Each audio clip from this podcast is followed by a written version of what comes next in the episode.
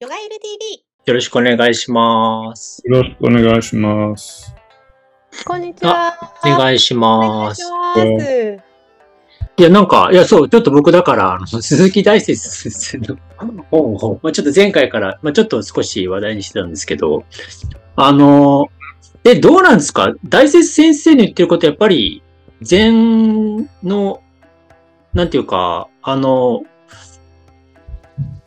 もう基本的にはそのスタンダードっていうか、まあ、消防現像みたいなのと当てはめても、そんなに違和感なく禅の教説みたいな感じなのか、それともなんか、いや結局なんかちょっと思ったのは、まあ、要はその第一次第二次大戦、日本のそのバリバリのそのなんか、これぞ日本だ、日本人だっていう、そういうものを海外に対して、なんかこう、アピールした時の仏教観っていう、いや、結構なんか、うん、まあちょっとその、東洋的な見方なんかで、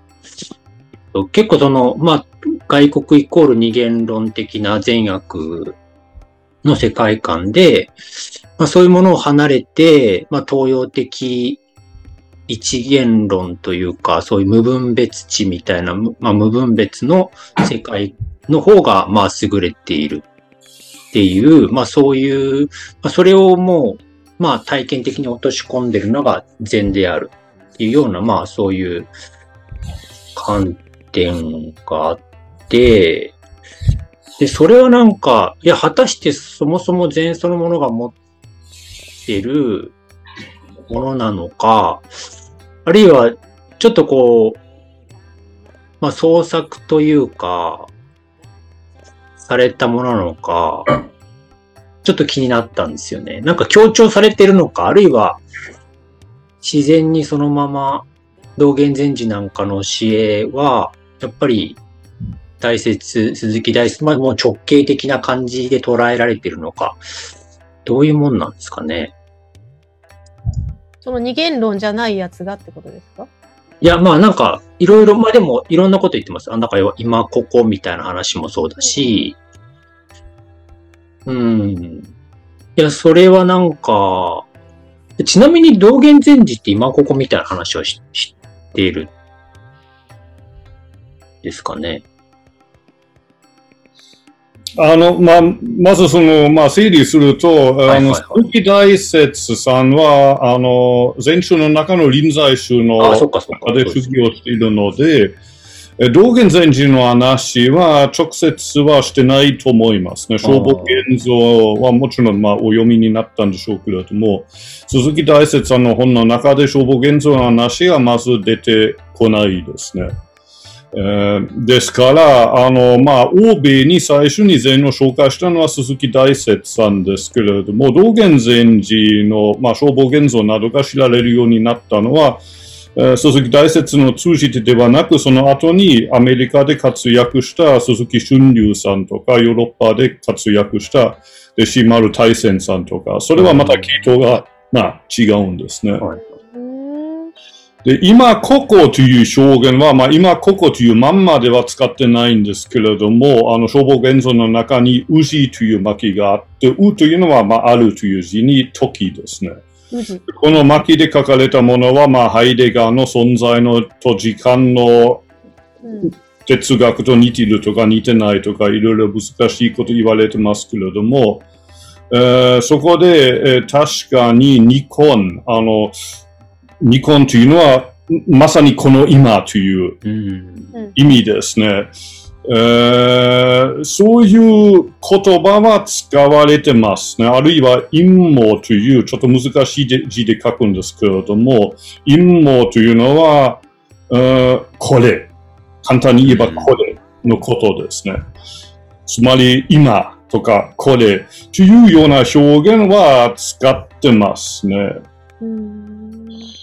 で、まあ、その鈴木大拙さんについて、ちょうど今、あの、ちょっと文章を書いているので、あの、読ませてもらえたら、えーこれは鈴木大拙さんの、えー禅仏教入門、英語では Introduction to, to Zen Buddhism という本の、あの、序論を、あの、精神分析家のカール・ユンが書いてるんですね。で、ユンはその序論で、ユングが？ユンですね。えユン、あのユングがですか？あのユンが、え解説さんの、あの、インプロダクションを書いてるんですね。で、こう書いてますね。うん西洋の神秘主義者、つまりまあアイスター・エッカールとか、ああいう人たちですね。西洋の神秘主義者が介護。介護はまあ、し悟りを開く。悟り。まあ、インライトメントですね。介護という言葉によって理解しているもの。もしくは宗教的意味でそのように呼ばれている内容について把握することは西洋の語性、語性、なんていうかね、あの、カントが使う言葉ですね。あの、まあ、理解力ですね。うん西洋の語性にとってもそれほど困難なものではないかもしれない。うん。まあ、要はうん、神秘主義、西洋の神秘主義は、私たち欧米人でも把握することは可能であると。ところが、しかしながら、西洋の悟り、あ東洋ですね。東洋の悟り、つまり、あの、鈴木大拙さんの本に出てくるような悟りは、ヨーロッパ人にとって追求すること、ほとんど不可能なうん。特殊な種類とやり方による介護なのである。うん。つまり、まあ、鈴木大拙さんが紹介しているこの悟りは、うん。もう、欧米人の頭では到底理解できないだろう。で、まあ、マイステル・エッハールとかでも、まだどこかに二元論的なうんところが残ってて、禅の悟りにはそれがないんだと。少なくとも、まあ、ユンのような読みとはそういうふうに受け取っているんですね。うん悟りていう素晴らしい体験はあるけれども、これは言葉でとてもあの伝えることはできない。で道元禅師の消防現像に、まあ、悟りという言葉は出てくるけれども、あの道元禅師の、まあ、特徴の一つは、悟りと実践を分けてないところですね。つまり、道元禅師にとって、日常生活そのものが修行であって、この修行をするということが悟りの表現であって、私たちがこれから悟るために座禅しているんじゃない。でも鈴木大拙さんはそんなこと言ってないですね。鈴木大拙さんは、その、悟るに到達しない座禅は全く無意味だと。時間の無駄でしかないとおそらく言うんでしょう。要するに、悟りのない座禅はただの暇つぶしでしかない。で逆に、一発悟ったら、まあ、極論に聞こえるかもしれないんですけれども、座禅する必要はない。もう悟ってるんだから。うんもう、非二元論のああいう気づきがあったならば、別にこれから座禅をする必要もないと。うんでも、それは道元禅師の立場からしたら、それこそ二元論的ですね。うん手段と目的を分けているわけです。あ座禅が手段と悟りが目的う。んその考えこと二元論的だと。そうじゃなくて、今ここ、例えば皿洗うときはただ皿洗う。それがもう悟りの表現であって、それ以上の悟りを求めたってしょうがないというのは、うんおそらく道元禅師ですね。まあ、道元禅師も悟りについていろいろ言ってますから、若い時に書いたものと晩年書いたもの、えいろいろ違うところもあるんですけれども、基本はまあ、首相一党と言って、実践と悟りはもう一枚だとうん分けることはできない。うんいや、なんかその方がだから聞きやすいっていうか、なんか僕だからやっぱ大聖先生のその、まあ結局その、まあ東洋と西洋を二分して論じてるっていう、結局なんかその自己矛盾にめちゃくちゃ陥ってる部分がかなりあって、あ分けてるじゃんっていうう話。んだから、まあうん。東洋人と西洋人はもう根底から理解し合えないみたいな、うんうんうん。で東洋的なものを西洋人は理解しがたくあって、でそういうものを、むしろなんか非常に二元論的というか、むしろすごく二元論的なんですよね。うんうんなんそうか話思いますね。いや、だから、どう、うん、まあでも、本人のそのね、なんか、やっぱり、うん、無分別っていうことを、なんか掲げながら、いやーでもこれやっぱり言葉による、もう超えられない壁なのか、まあそれこそ古い文字じゃないですけど、何かこう、いや、な、な、なんだろうな。でもえ本人多分それに、ユユングが書いてたって言ってましたよね、その序文のところ。はい、はい。ユングは、えっ、と、その大大大雪さんの方のことですよね、書かれていたのは。うんはいでそれを理解できないっていう話なんですね、ユング自体も。まあ、えーで、ただ、ユンはただ自分の理解の力が足りないんじゃなくて、これはもう要するに欧米人ではうん到底追求できないというふうに判断してますね。ユング自体がすごく東洋にね、興味を持っていたじゃないですか、マンダラとか、はいあの、いろんなあの、うん本をめちゃくちゃいろんなヨガとかね書いてそうそうそう。その一つとして禅にもすごく興味があったってことなんでしょうね。うん。でも理解しきれない。うんそれは多分もう大拙先生のうん。本の内容にそれがもう含まれてるっていう感じは、うんうんそこに壁があるよ分みたいな。かち合え、うん、東分かち合えない。でも、現実はそうでもない何でしょが違う？何が違って分かり合えないんだろう？ああの大拙先生に関しては、うん時代的な制約がすごいあるんですよ。うん、まあそうだよね。あそうそう。あれどれぐらいのだ時代なんですか？あれ明治です。明治で、ベあの、それこそ、あの、新地、新地川教会が華やかなりし頃、華やかなりし頃のすぐ後なんですよね。新地川教会が東洋ってすごいって言い出して、うん。で、その後、ビベーカナンダが発見されて、う。うんビベーカナンダさんがベーダンタすごいってなって、うん。で、そこで禅もあるぜって言って出てきたのが大拙先生です。なるほど。そうか。うんこっちにもこんないいのあるよみたいな。ど、どうしてもそれはもう、あの、逆オリエンタリズムっていうのはもう避けられないから、うん。それは、もう、我々も時代の制約受けてるから、もうそれを今の視点で、うん、大拙先生って、あの、限界あるよねっていうのは、それは当たり前でしょうみたいな。まあまあ、僕らだそのね、だから、そうだから、まあちょっと最初もあったけど、その第第一次、第二次のバリバリ戦中を生きた人だから、でも多分出てきたのは明治ですよ。もっと、あの、め、あの、第一次、第二次という、第二次は引っかかってないんじゃないかな、でもあんまり。もうちょっと、あ、でもうん90いくつまで来たでしょ？ああ、なんか国粋主義とはそう関わってこない。どちらかっていうと、そうあんまり話は出ないんだけど、でもやっぱりなんかね、いやなんか、その、いや、結局なんかちょっと僕が少し知りたかった。なんかそういう、なんか日本化され、なんかその、なんていうかな。うーん、ちょっとそういう意味での禅になってるのか、それともそれが、そうですね。釈、大拙先生は釈、釈宗園に習ってると思うんだけど、どの程度その釈宗園、臨済宗の政党と、あの、政党から離れてるのか、それともちゃんと臨済宗の政党の教えを受けてるのかっていうのは、あの、直人さんの質問をに補足する形だけど、あ、そうそうそう、ね。僕もそれは思いますね。いや、でもなんかそうね。うん。ど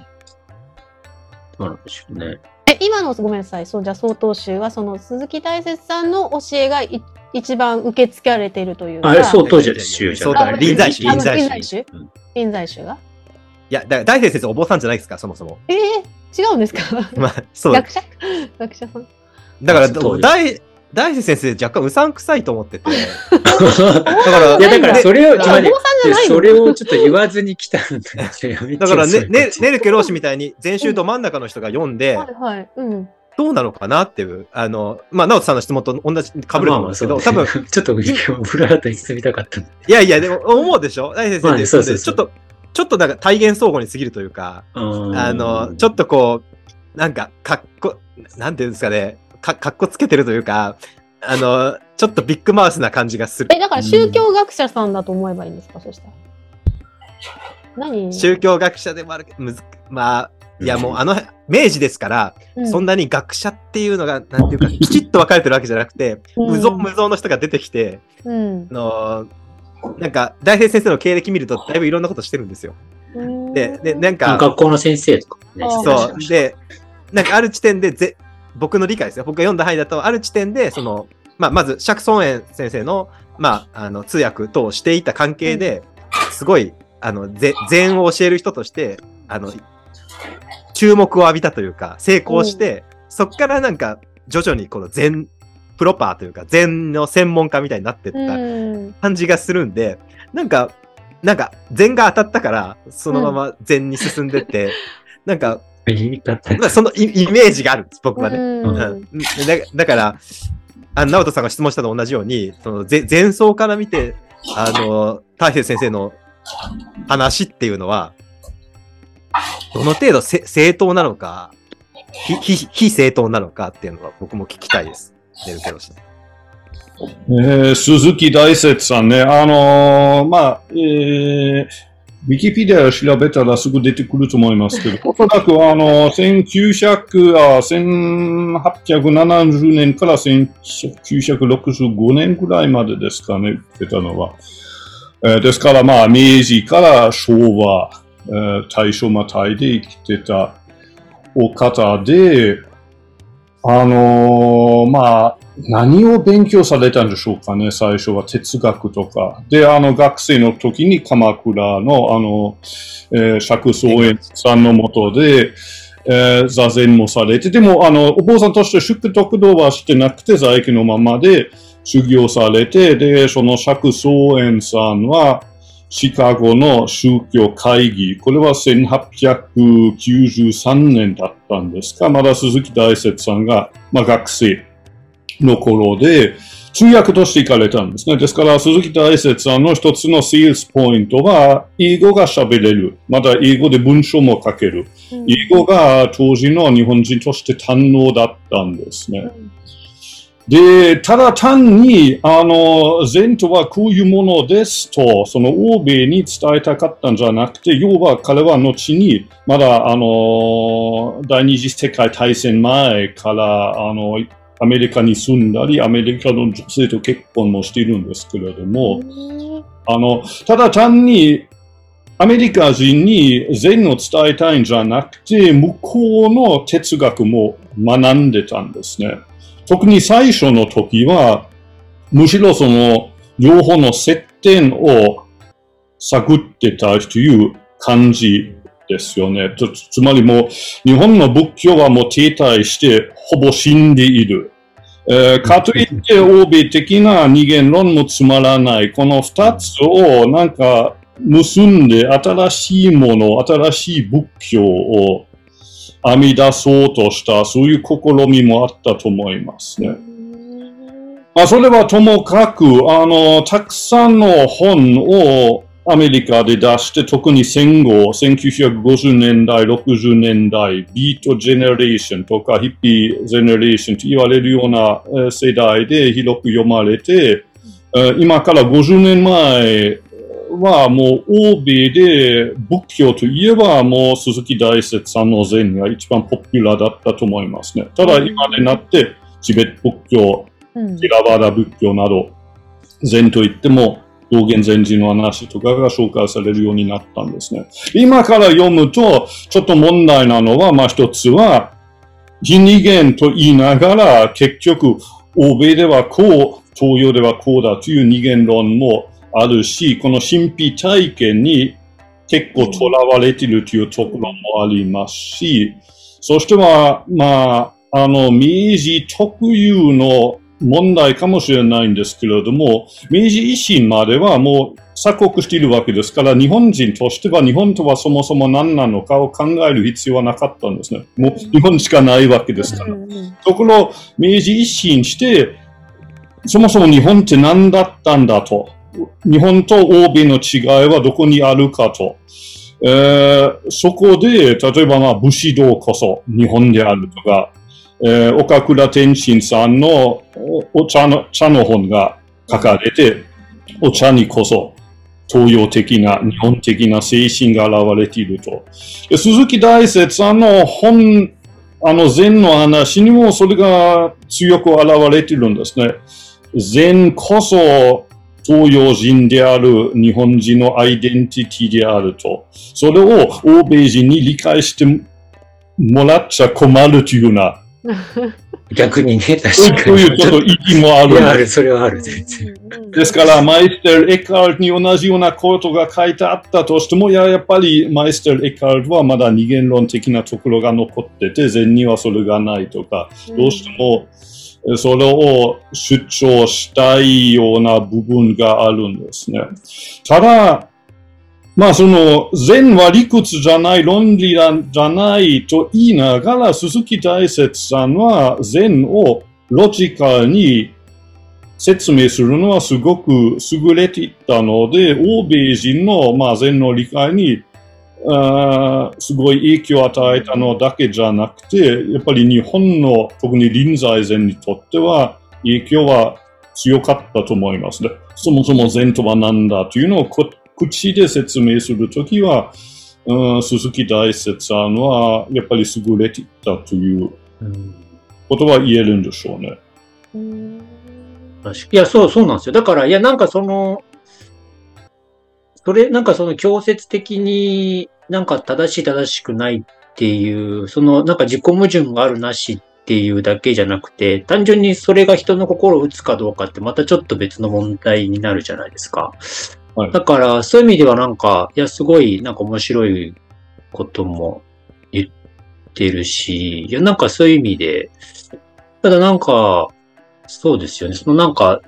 全的なっていう部分で、なんか、そうそう、ちょっとね、どういうふに？そうの。教えがその欧米人にすごく受けたのはな何なんですかね？そのすごい新鮮だったんでしょうか？なかったからじゃないかな、でもやっぱそういう。今までにない？神秘的だったから？その東洋のなんか魅力みたいな。まあ、欧米でもちょうどあの日本の明治時代と同じような時代、つまり1900、19 19世、19世紀の後半から、まあ、例えば、ドイツだったらショーペンハワーやニッチェのような哲学者が出てきて、えー20世紀の初めはもう欧米の終わりだと、うん西洋の文化の終わりと言われてた時代ですね。うんうんで、何かその、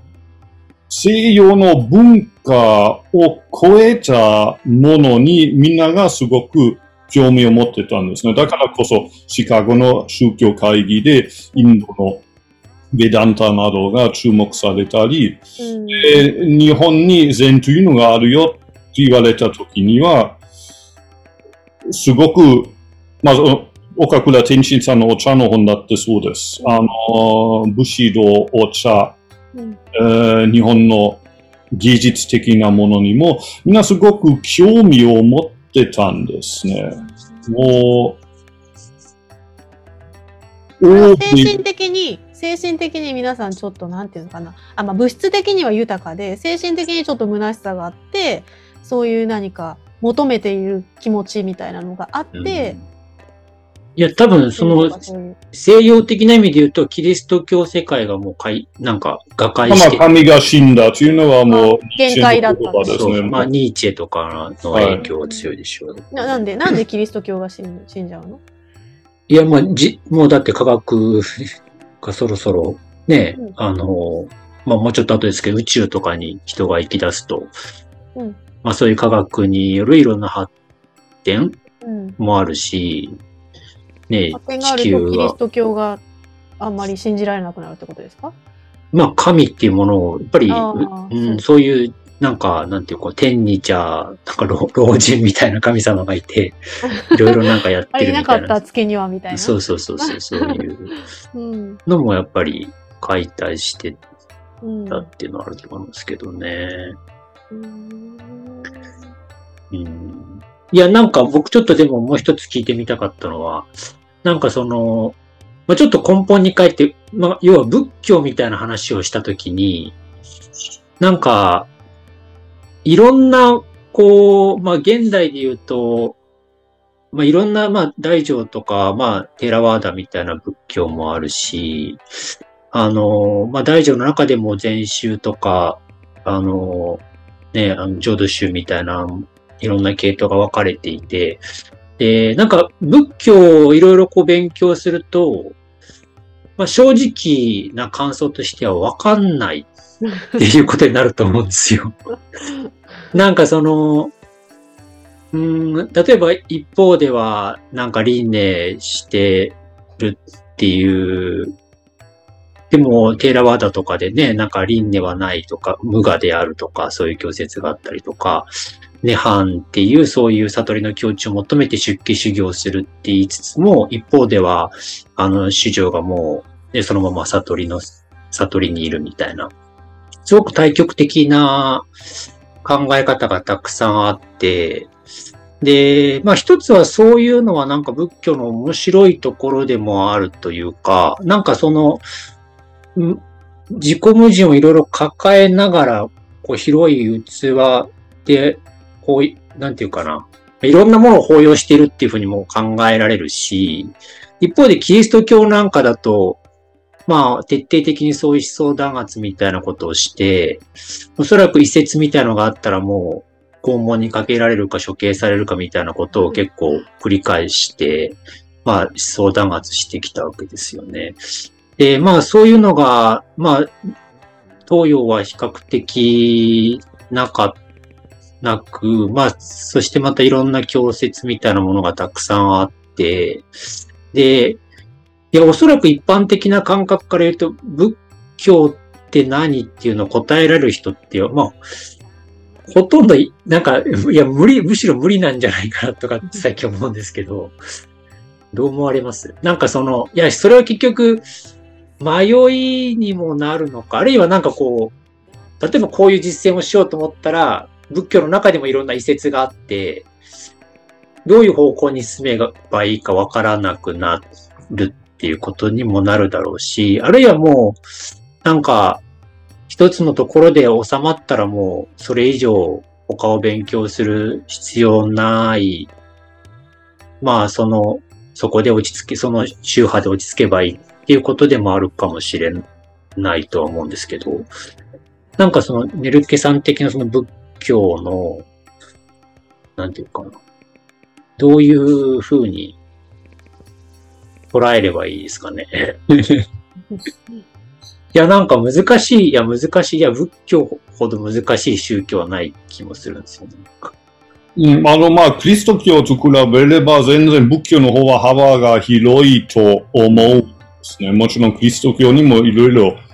ありますけれども、仏教は、えーまあ、割と理解しやすいのはまだ、あの、テーラワーダ仏教だと思いますね。パリ経典もかなり、かなり分量ありますけれど、簡単に言えば、えー生きるということは苦しい。なぜ苦しいかというと、私たちに執着がある。うんいつも物足り物足りない。あれが欲しい、これが欲しい。で、手に入った瞬間もうんざりしてしまう。でも、この執着を減らすことはできる。執着を減らせば、苦しみが減り、執着がゼロになれば、もうそれがニルバーナの状態になる。おそらく一生では無理だけれども、何度も何度も生まれ変わって、修行を続ければ、やがてはアラカンとなって、アラカンとは、まあ、要するにブッダと同じステージ。執着がなくなった存在ですね。で、そのための実践方法は発祥道といって、つまり物事を正しく見て、正しく考え、正しい言葉遣いをし、正しい行い、正しい生活をし、正しい努力をして、正しい、まあ、マインドフルネスとサマーディを実践すること。で、まあ、簡単に言えばそれがティラワーダ仏教ですね。で、それを助けるためには、たくさん戒律があります。その戒律を守れば実践はしやすくなると。うんで、まあ、大乗仏教となると、ややこしくなります。あの、例えば浄土系のように、お釈迦様よりも、お釈迦様よりもずっと昔に来てた阿弥陀さんの存在が大きくなって、もうこの末法において自分の力で実践できるわけないじゃんと。現に座禅しても、もう煩悩妄想が頭に浮かんで、全然悟れる気配がしない。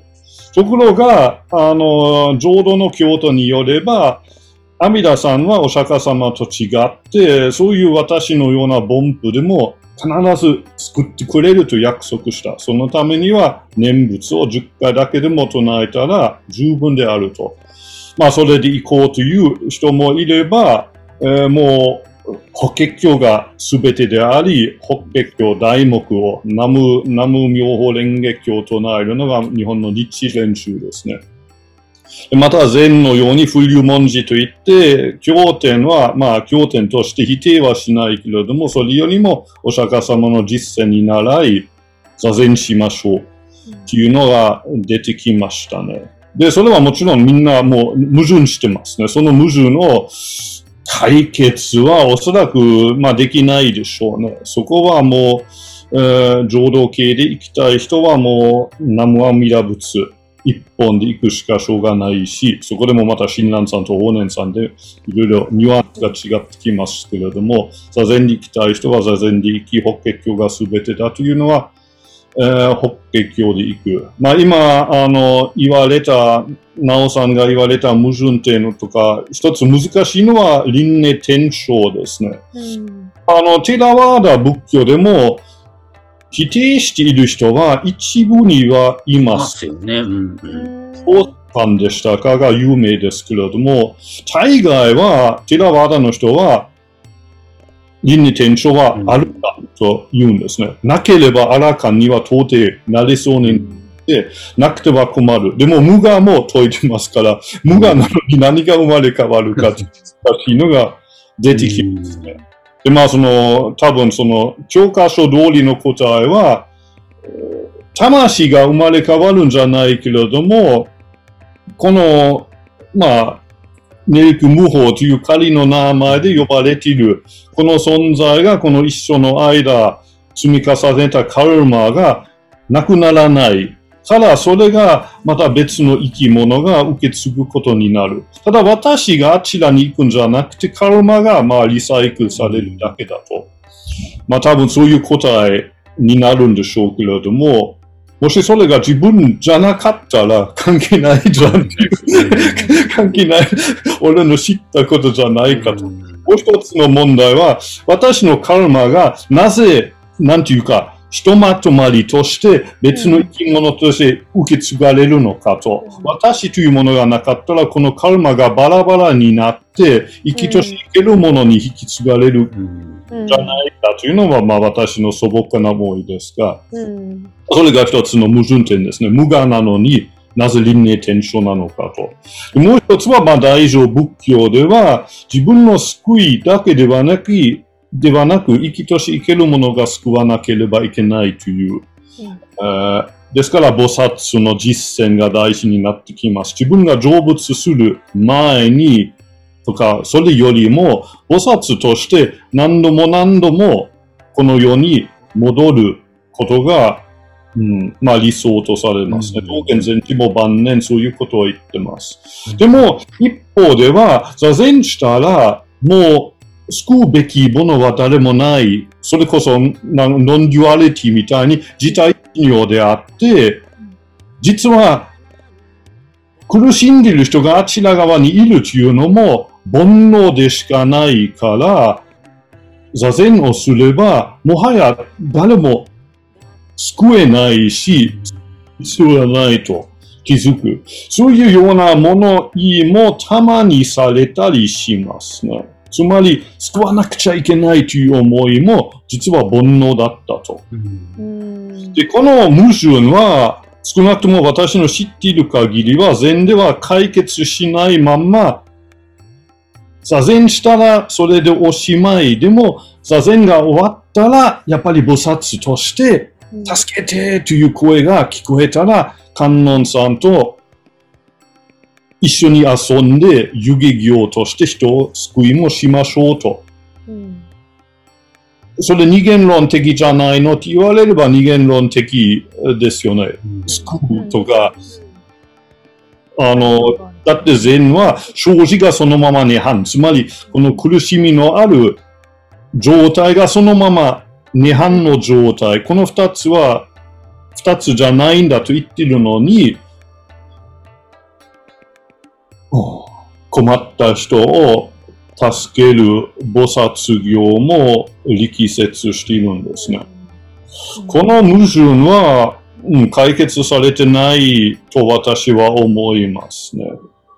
だからみんなと一体であるって体感したら、その他人を助けることは自分を助けることだみたいな風に一致してるってことですかね。その何も分かれてないってことを。はい。ただ、その人を助けることは自分を助けるということであると言えるんですけれども、うん実は私はもう助かっちゃってるんだと。あ、そうか。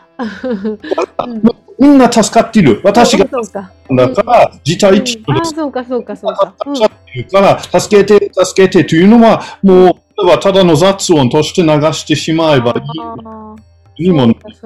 すよーうん。それはもちろん人を助けるということは私を助けることだから、だから人を助けますと自分と他を分けないで、みんな自分の子供だと思って自分の物品だと思う。左手を右手は協力しているんじゃないかと。うん。それと同じように私はうん女子いけるものと協力しますというと聞こえが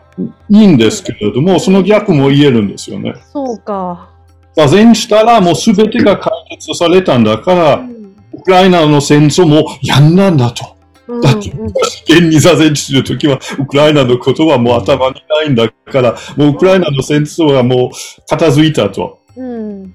でも、そんなわけないだろうというのは常識ですし、うん禅ではその常識も否定しないんですね。うーん。なるほど。あの、うん。天台の方だと、ぼ煩悩即菩提って言いますけど、なんか、生じ即涅槃だとだいぶ近いなっていう感じがしていて、はい。あの、でも、あの、士官だぞなんでやっぱ修行は必要でしょう。えーそうすると何ですかやっぱ座禅してる間は、あの、生じ、生じ即涅槃。だけど座禅してない時は、ね、うん座禅してない時は普通に、もう、あの、煩悩の世界にいるみたいな、そういう感じなんですあかーそういうことか。うんうん。まあ、はい座座禅もす座るに限定しないんだろうけどね。まあ、ちょっうんとその辺も含めて、うんネルケ老師から、あの、お話聞きたいなと思います。うん。聞きたい聞きたい。まあ、道元禅師は座禅は非常に大切にしてますけれども、座禅だけの時は仏だと言わないでしょうね。あの、1日24時間の生活を仏とし、あるいは菩薩として生きることが、まあ、悟りうんだと。結構ふわっとしてるんですね。その、菩薩として生きること、仏として生きることって具体的にどういうこと？みたいな話になってくると思うんですけど。うんまあ、だあの例えば結構細かいあの料理人、えー禅寺で天蔵と言うんですけれども、料理を作る人の心構えを結構細かく説明したりしているんです。うんあの、要するに料理をするのもまた菩提心の現れである。へーで、消防現像の中にトイレの使い方を本当に事細かく説明された巻もあるんですけれども、なんかあれなんですね。あの、た立ったままトイレしちゃダメなんですよね、確か。あ、そうなんですあの、最新、疑んで、今と一緒なんそう、だね。今、なんか今、今のなんか流行りと同じなんだってうん。へえ。で、あの、尻の洗い方とか、その前もきれいに、あの、ショーをやった後でもきれいに洗う。それを細かく細かく説明されて。あの、まあ、今流行りの言葉で言えば、マインドフルネスにトイレを済ませる、お風呂入るのも、すべて、まあ、マインドフルという言葉で片付けていいかどうかわからないんですけれども、それを行うことが、まあ、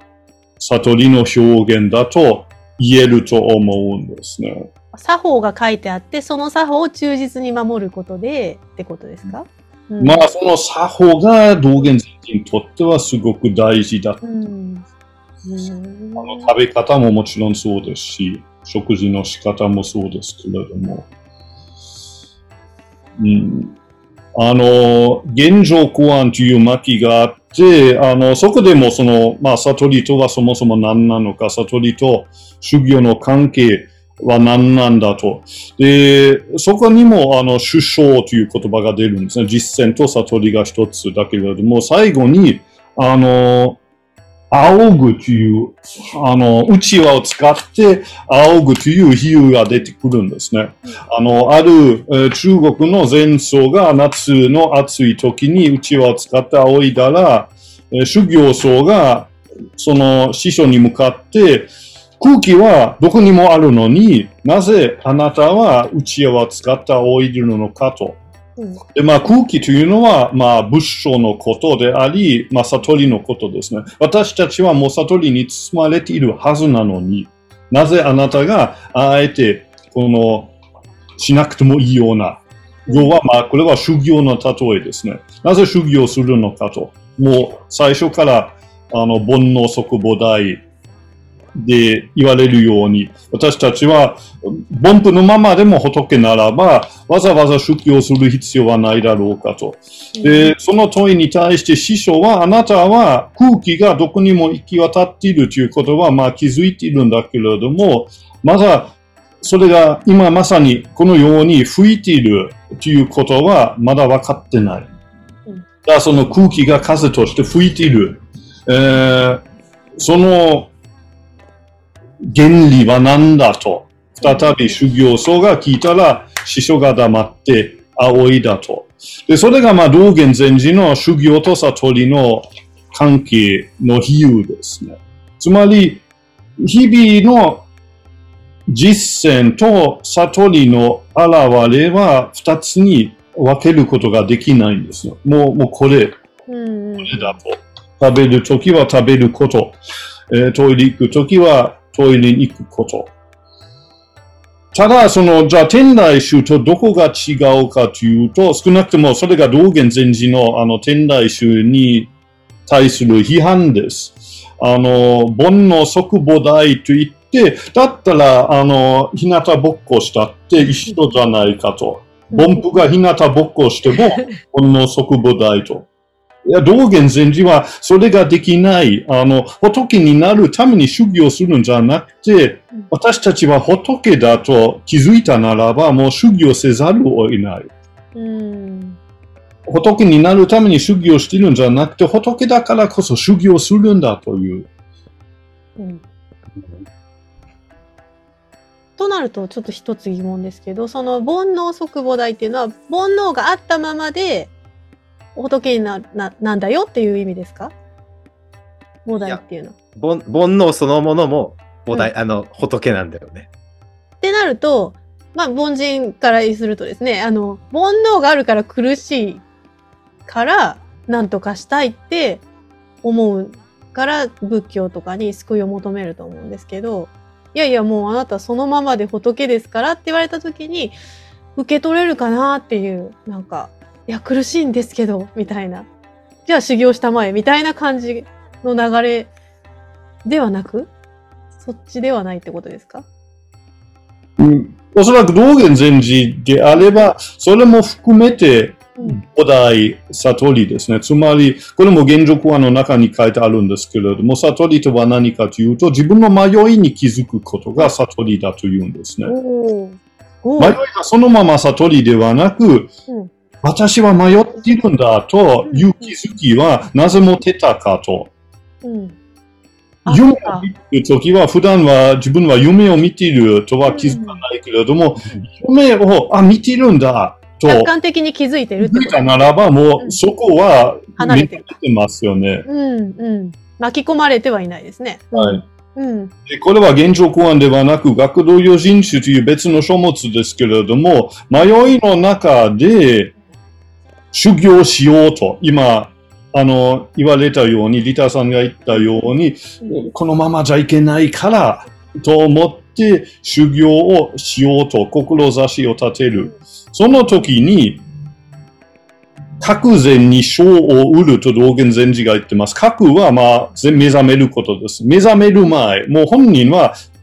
気づいてないかもしれないけれども、賞を売るということはもう証、つまり悟りを得ていると。へえ。私は迷っているんだと。うんなんとかせなあかんと苦しいからなんとかしたいですよね。その思いはう、ん実はもう悟りからいただいた思いですね。えー、すごい。でこのからくりを説明するのに、これはあの浄土門でも使われている俳句らしいですけれども、えー松影の明かりは、えーえー影は、松影あ松影の暗きは、松影の暗きは月の明かりかなという句があるんですね。うん松影は自分の迷いのことですね。はいはいこの迷い、つまり、まあ、暗い、はっきりした。私が迷っているということがはっきりした。なぜはっきりしたかというと、月が後ろから明るく自分を照らしている。でこの月は、まあ、浄土門であれば阿弥陀さんでしょうけれども、前理はまあ悟りです。悟りに照らされてこそ迷っているんだということに気づく。あー、すごい、例え。うんうんうん。よくわかります。はいで。すから、悟っているから、この迷いを別に何とか、うん何もしなくてもいい、そのまま放置していいんではなく、この迷いを何とかしようという思い、うんまた悟りの表現ですね。うんだけれども、迷いがなくなってうん、いよいよ悟っているではないんですね。この迷いを抱えたままで、この迷いを何とかしようとうん実践している。うんそれがそのまま悟りだと。でもそのまま悟りだからといって、じゃあ、もう実践しなくてもいい、うんしなくてもいいということにならないんですね。修行しているからこそ、悟っていると言えるんですね。そのだか non-duality の人たちはもうそれだから何もしなくていいんだっていうふうに言っちゃっている人が多いですね。こが違うと思うんですね。うん non-duality のうん違いの一つ。あそこをちょっと一緒にしない方がいいかもしれない。ね天台、天台宗っぽいですね、でも、昔の。うんそうでもそれなんか浄土宗とかでも、なんか、あの、妙高に我々も問題になりますね。苦しみをできるだけ取ってくれるなと。お念仏したいから、その煩悩を自分から奪い去らないでくれみたいな、そういう 視点あるじゃないですか。そういうこと言う人いますよね。それは、まあ、まあ、妙高人が言いそうなことで、あでも、うん正当教義には入ってこないと思いますよ。そこまで。ねそこまでそういう、なんかちょっと、なんか煩悩があるからこそ、苦しみがあるから念仏。ができるうんっていう、それのそれはうんまあ、言いますねまあなん。かそういう切羽詰まってますから多分すごく気持ちが入るのはわかりますけどね、うん助けてほしいっていう。だからその、その、もうあるがままのその姿で、まあ、よしとするっていうのも一つの捉え方です。まあ、でも、菩提心がないといかん、いかんと思いますけどね。あの、菩提、菩提心があって、あって苦しむの OK だったと思いまえ、すけど、古代神っていうのはその苦しみを何とかしようという心ですか？そっちじゃない？まあ、苦しい、先,、う先ほど言った月、月影に照らされてるっていう状態。うん。うん。そその、悟りに照らされてたり、阿弥陀様に照らされたりっていう状態は、やっぱりでもなきゃいけないんだろうなっていう感じはしますけどね。それを聞いてると。うんうんうんうんいや、なんかちょっとお話、あ、ごめんなさい。あ、いっぱいになっちゃったが。あえ、なおさんいい？あ、いいです、いいです。あのー今の理屈でいくと、あの、別に出家しなくても悟れるんですよね、多分、前週。いや、テーラワダはうん出家しないと基本的に悟れないんです。であ、そうあのー浄土系になってくるともう完全に別に出家だ、出家しようが出家しまいが、うんあの、お浄土行けるんです。うんえでも、曹洞宗、前週ってどうなのかなと思って、出家する必要あるのかなっていうのを、ちょっと最後聞きたいなうちで実践すればそれでいいのかっていうことそうそうそうそう。まあ、この答えに、あの、別に道元禅師に沿って答えるならば、またややこしくなってしまうんですね。というのは、えー初期の道元禅師は、あの、出家や在家の問題じゃなくて、もっぱらも志と実践の問題だと言ってますね。ですから、えー初期の道元禅師は在家でも問題なく実践はできるし、悟れると。ところが晩年になると、出家でないと、もう悟れない。市場主義に変わっちゃうんです。それで中国行って、ビク会受けたからですか？いやいや、あの、初期の仏教、初期の道元といって、あの、もう28 8歳の時に戻ってますね。ですから、初期の道元というのは戻ってから。40歳代の道元ですね。ですから別にその間に中国に行ったわけではなくて、うんただ、永平寺の山奥で、まあ、一つの説明は、イヒシの山奥で相手はすべて出家の坊さんですね。うん都からついてきた人たちですね。で、その中におそらく迷いを抱えて、やっぱりこの山奥でもう食い物もなくて、冬の寒い時、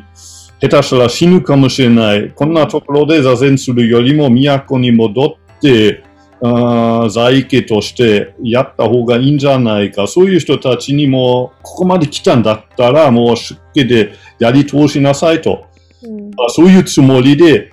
言ってたかもしれないんですね。うん少なくともまだ道元禅師が都にまだおった時は、在家でも出家でも、あの、そういう違いよりも、自分が今どんな実践をしているか、それが問題だとは言われてますね。ただまあその私のそうですよね。うん。私の思いで言うならば、その、出家と言ったって、今の禅宗のほとんどの人は私も含めて、出家と言いながら、その頭こそ反ってますけれども、結婚もして、酒も飲んで、肉も食べているわけですから、中身は在家ですから、どうしても出家しなければいけないというなら私って、こんな生活はできないですね。えーですけれども、私は在家でも十分にいけると思いますし、実質もほとんどの人今在家ですから、あの、出家や在家という問題ではないと思いますね。まあ、出家の方は修行しやすいという部分もありますね。あの、お金のことも特に心配しなくてもいいし、あの、自分が死んだって、配偶者や子供が困るということもないし、だけれども、だからといって在家はダメだとは思ってないですね。あ、そう、なんかごめんなさい。ちょっと話を一回戻ると、なんか僕、そう、だから気になったのは、結局その仏教で一つの統一見解を出すことができないっていう問題は、なんかその、どう、どう思われます？なんか解消すべきですか？それともそういうなんかこういろんなものがあることがもう仏教っていうことなのか、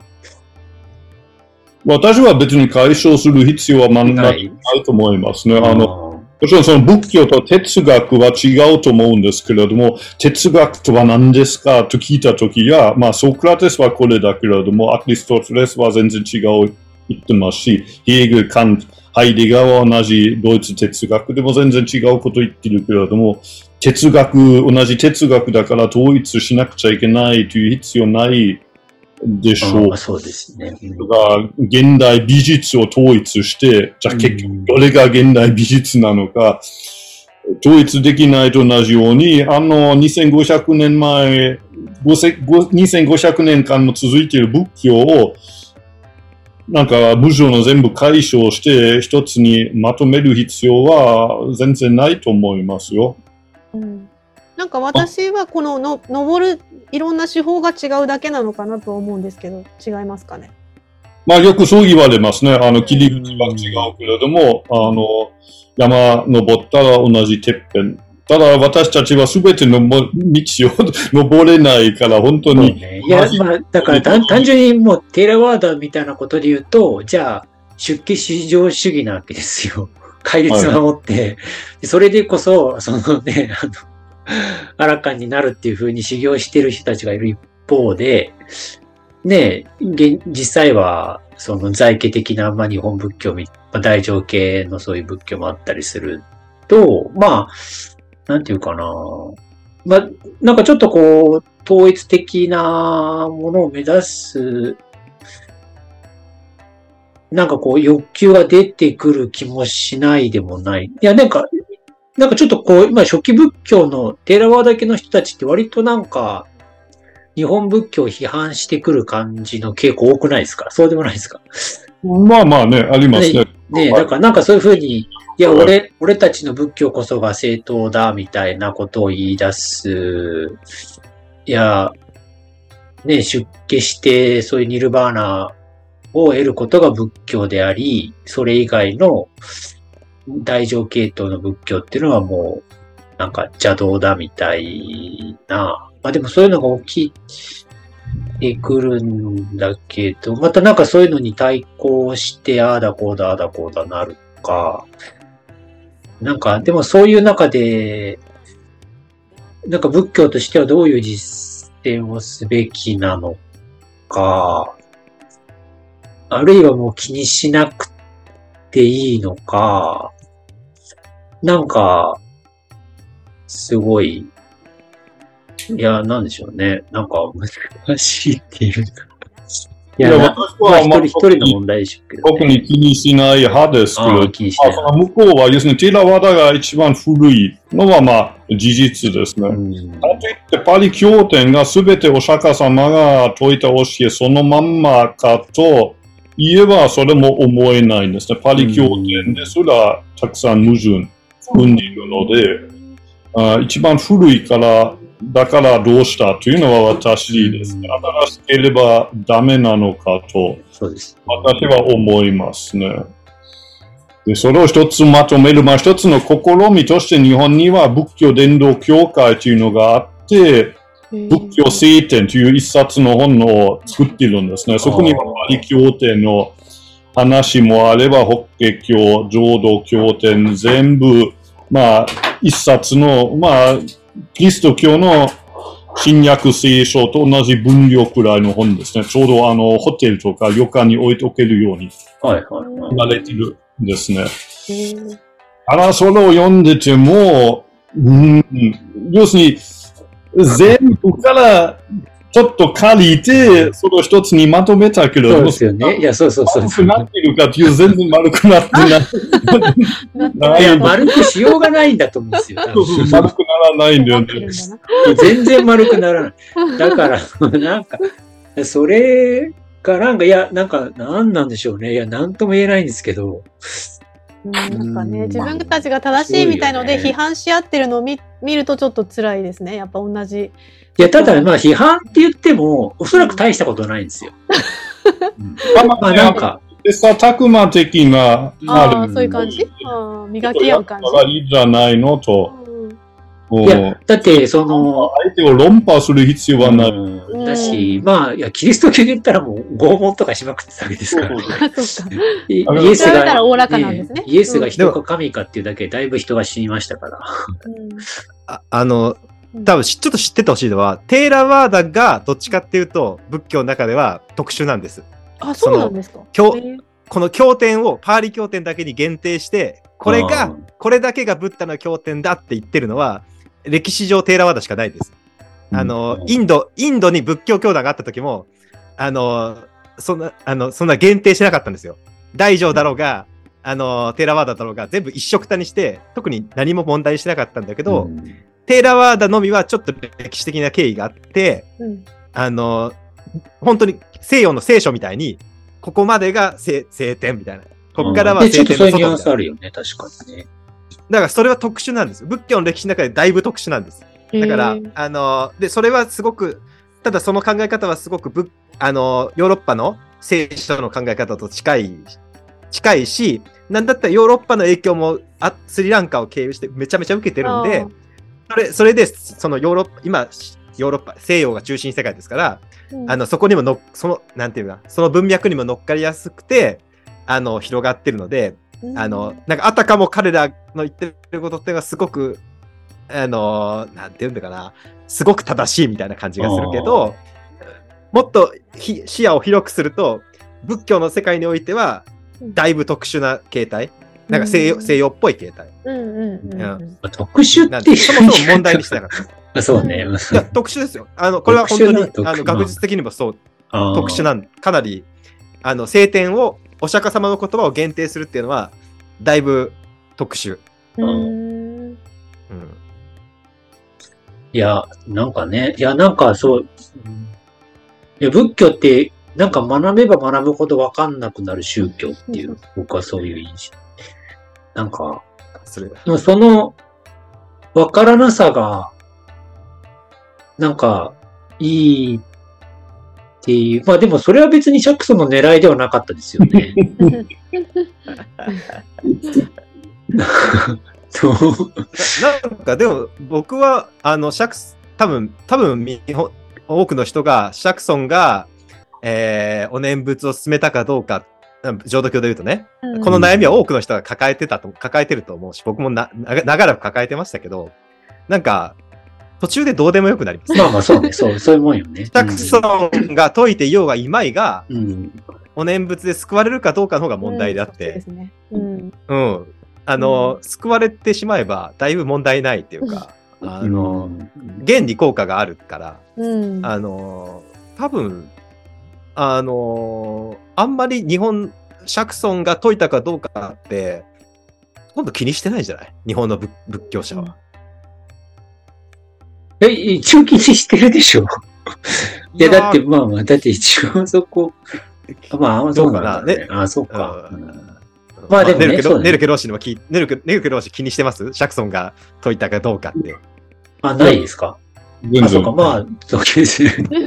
や、そういうことですか？え、それ、そうそう、まあでも、そうなんよ。だから別に多分、多分そんなえ？僕らで、お念仏なんて、おそらくバガバットギーターとかあっちから来てるような感じのプラクティスなんだろうけど、でもうん気になん、もいや、気にそなんかそうか、そうか、そうか。うん。いや、う、もう面白いですね。あ、でもなんか、いや、結構テーラワートの人たちはもう、シャクソン、シャクソン。だからそ、あれが特殊なんだクソンが言ったあ、から。特殊なんですね、そっちが。そっちこそが。あれがだから特殊なんだ何が特殊かわ、いや、まあでもわかんない。仏教徒だったら、まあ一応シャクソンが言ったっていういやのはそれは大きいでしょう、でも。キリスト教の影響を受けた宗教観、もう、直人さんが、もう西洋世界にどっぷり使って、その、なんか、どっかに教祖がいて、教祖のことが決まっていてっていう、もう多分それがだいぶ西洋マインドに、こう、まあ、セットされてる考え方ではあると思う。え、え、ネルケさん、そういうもんですかね？そういうもんで、そんなもん、そういうぐらいのもんですか？シャクソンがどうしたか？と。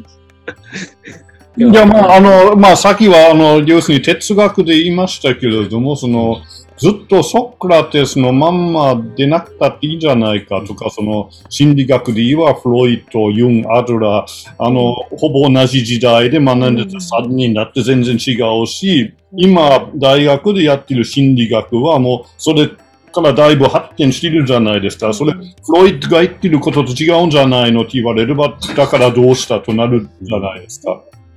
まあ、仏教で、えーパリ経典に違うことが書いてあるから、だからどうしたとまでは言わないけれども、うんいや、違ったっていいじゃないのと思います。うんだって、さっき言ったように、パリ経典の中でも矛盾があるわけですから、パリ経典と大乗経典が違ったっていいと思いますし、まあ、ましてや、あの、禅では風流文字という便利な言葉があります。たかが言葉でしょうって。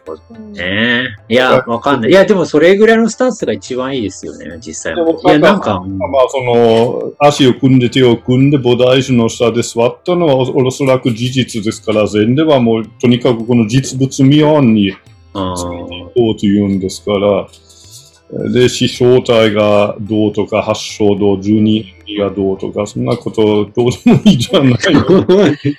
いや、やっぱりわかるちょっと新しいですね。いや、いや、そうですね、うんそうですね。いやおっしゃる通りだと思いますけど。うん。で、なかなかそれ言えないんじゃないんですかね、でも実いや、際問題。までは言えないでしょうね。はい、さすがに。いや、なんか、だってコメントでもたまになんか、ちょっとね、ああだこうで言ってくる人いますからね。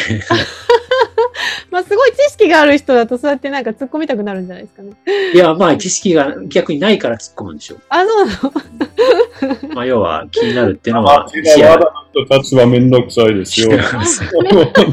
や、でもちょっと待って、それは。いや、でもね、いや、なんか、テーラードでもいろいろいます。ちゃんと、あの、寛容な人もいました。そうですれはまあ、たまには、はいはい。自分たちがやってることこそが正しいっていうふうに、やっぱり主張したいっていう感じまあ、そういう欲があるでしょ。だってうん。自分たちのやってる実践こそが正当で最も尊いという欲っていうか、まあ、煩悩があるでしょ、人には。うんそれを取り除くのは、まあ、生半可ではないと思うんですけど、どんな道でもいいんじゃないかなとはならないんだね。いや、でもなんかいいですね。そのいや、もうなんか、そう、いや、そんな、そういうおおらかさが一番なんか、リアルで、なんか面白い。うんはい、ありがとうございました。ちょっと今日はではこれぐらいで。すいません。ありがとうございました。ありがとうございました。なんか、ありがとうございはい、ます。あまた何かちょっとお声かけしてください。はい。よろしくお願いします。ありがとうございます。ありがとうございます。ありがとうございました。ヨガユル TV 今回も最後まで見てくださってありがとうございましたご意見ご感想等お待ちしていますメールアドレスはプロフィール欄概要欄にございます。それでは次回もお楽しみに。